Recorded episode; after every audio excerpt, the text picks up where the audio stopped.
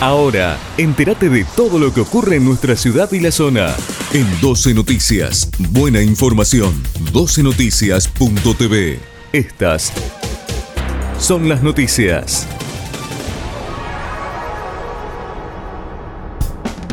Villa Gobernador Galvez, vecinos denuncian que Le Valle al 2300 está intransitable. Los vecinos siguen participando de la sección Tu Barrio en 12 Noticias. En este caso se comunicaron con nuestra redacción para denunciar que la calle Le Valle al 2300 entre Liniers y San Lorenzo está intransitable. Una de las vecinas dijo, hoy pasaron dos camiones y se quedaron empantanados. Imagínense si hay que llamar a una emergencia, jamás van a querer entrar. Dow anunció que no cerrará las puertas de su planta en Puerto General San Martín. Dow anunció que no cerrará las plantas San Lorenzo, reiteró el compromiso de la empresa con la República Argentina y se mostraron confiados en que la buena predisposición de las partes involucradas permitirá un diálogo constructivo para beneficio del cordón industrial de San Lorenzo, Puerto General San Martín y de toda la cadena de valor industrial, tanto a nivel provincial como nacional.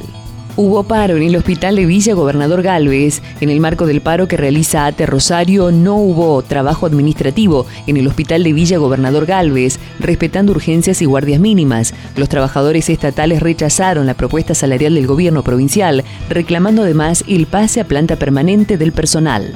Villa Gobernador Galvez tiene menos de 200 casos positivos de coronavirus. La Municipalidad de Villa Gobernador Galvez informó que en la jornada no se confirmaron nuevos casos positivos de coronavirus. A su vez se recuperan seis personas. Desde el comienzo de la pandemia en la ciudad se registraron 11.792 casos positivos, de los cuales 11.486 ya han sido dados de alta y 134 personas han fallecido, quedando 170 casos activos. Todo lo que ocurre en nuestra ciudad y la zona. Te lo informamos acá. En 12 Noticias. Buena información. 12noticias.tv. Estas fueron las noticias.